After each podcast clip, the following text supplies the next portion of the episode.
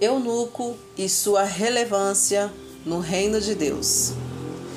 É simples imaginar as possibilidades lógicas que há na criação de Deus, masculina, feminino e eunucos. O homem e a mulher na procriação e manutenção biológica da geração. Os eunucos na administração e cuidados dessa geração seriam pessoas que não teriam as mesmas preocupações do macho e da fêmea. O apóstolo Paulo sabia muito bem as definições de cada um, conforme assinalamos aqui: homem, mulher e eunuco.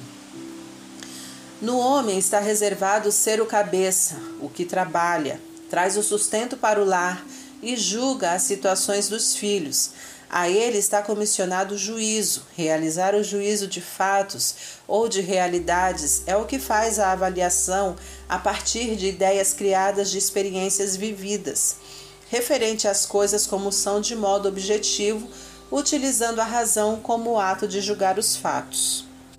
A mulher, não que seja o contrário, mas utiliza outra forma antagônica do juízo, ou seja, é a utilidade prática do ato do juízo, a justiça.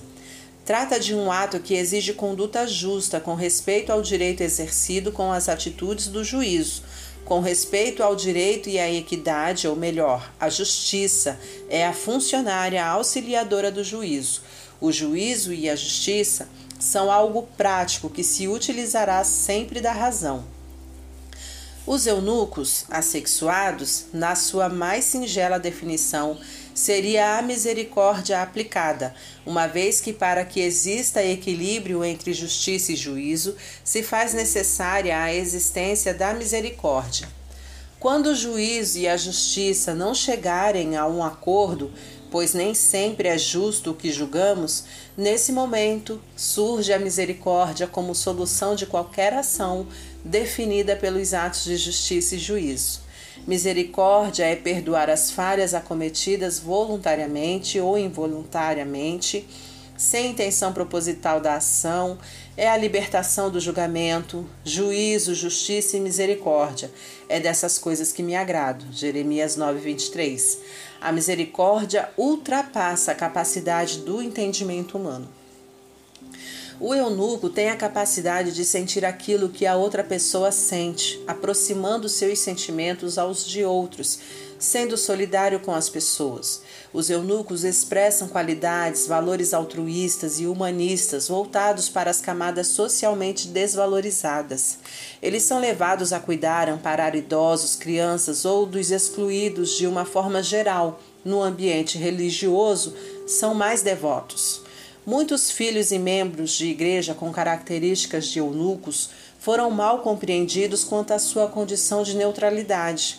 Saíram de casa ou da igreja para se relacionar dentro dos ditos padrões sociais por, por possuírem evidências preconceituosas que lhes eram taxadas como, como homoafetivos, sentindo-se obrigado a aceitarem como tal, o que eles não são pois eram ou são pessoas com natureza ou características de eunucos. Homoafetividade é uma conduta de prática de atos sexuais ou afetivos, ou simplesmente sensuais. Não devemos confundir ou vincular eunucos como homoafetivos. Importante ratificar de forma póstula: eunucos não se enquadram na formação ideológica construída atualmente Eunucos, no que tange à sexualidade, são pessoas assexuadas. Romanos 1, 18 a 21.